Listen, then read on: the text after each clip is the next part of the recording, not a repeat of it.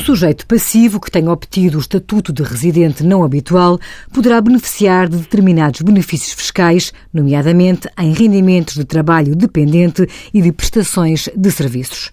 No caso de rendimentos das categorias A e B, oferidos em território nacional e provenientes de atividades de elevado valor acrescentado, estes serão tributados à taxa autónoma de 20%, podendo o sujeito passivo optar pelo seu englobamento.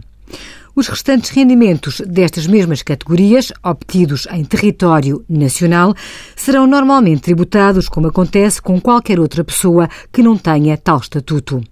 Os benefícios fiscais de sujeitos passivos com o estatuto de residente não habitual são circunscritos. Não deve prevalecer o entendimento de que estas pessoas são totalmente isentas. Envie as suas dúvidas para conselhofiscal.tsf.occ.pt.